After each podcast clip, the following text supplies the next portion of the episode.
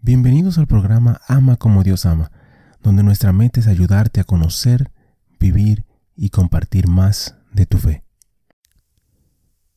Ven Espíritu Santo, llena los corazones de tus fieles, enciende en ellos el fuego de tu amor. Envía tu Espíritu y todo será creado, y renovarás la faz de la tierra. Oh Dios, que has iluminado los corazones de tus hijos con la luz del Espíritu Santo, haznos dóciles a sus inspiraciones para gustar siempre el bien y gozar de su consuelo. Por Jesucristo nuestro Señor. Amén. Padre Celestial, te damos gracias por tu amor, por tu bondad y por tu misericordia. Te damos gracias en específico por todos los santos. Gracias por sus testimonios, sus ejemplos y sus vidas.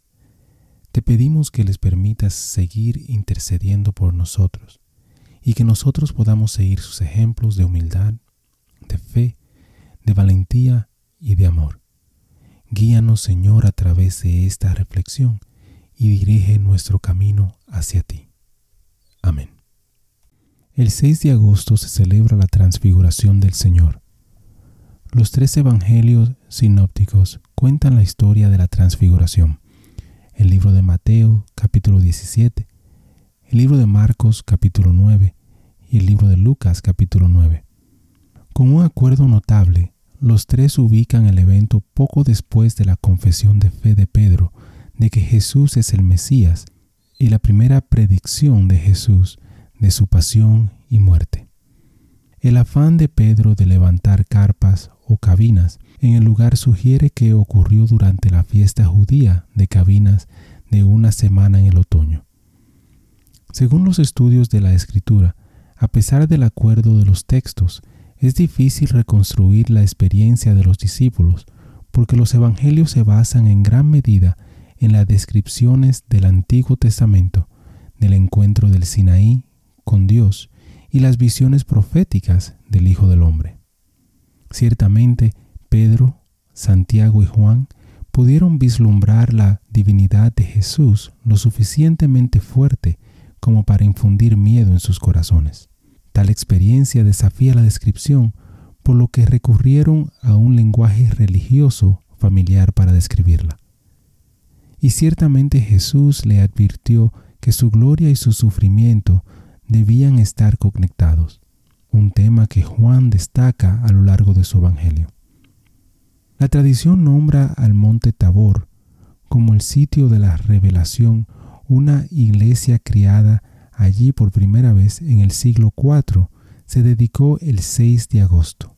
Una fiesta en honor de la transfiguración se celebró en la iglesia del este desde entonces. La observancia occidental comenzó en algunas localidades alrededor del siglo VIII. El 22 de julio del 1456, los cruzados derrotaron a los turcos en Belgrado. La noticia de la victoria llegó a Roma el 6 de agosto y el Papa Calixto III colocó la fiesta en el calendario romano al año siguiente. Reflexión. Uno de los relatos de la transfiguración se lee el segundo domingo de Cuaresma cada año, proclamado la divinidad de Cristo a los elegidos y bautizados por igual. El Evangelio para el primer domingo de Cuaresma, por el contrario, es la historia de la tentación en el desierto, la afirmación de la humanidad de Jesús, las dos naturalezas distintas pero inseparables del Señor fueron objeto de muchos argumentos teológicos al comienzo de la historia de la Iglesia, y sigue siendo difícil de entender para todos los creyentes. Te invito a pedirle a Dios que te ayude a entender la transfiguración y que poco a poco transfigure tu corazón. Muchísimas gracias por escuchar el episodio. Eh, te pido y te invito a que si te gustó el programa, si te gustó el episodio, si te gustó eh, la charla, que lo compartas. De igual manera te pido y te, ruego que ores por nosotros, que ores por este ministerio. Y que si te gusta también que puedas buscar en nuestra página, visita nuestra página ama nuevamente ama para encontrar artículos, canciones y oraciones, las cuales espero en Dios que te ayuden a conocer, a vivir y a compartir tu fe. Bendiciones, que Dios te acompañe hoy y siempre.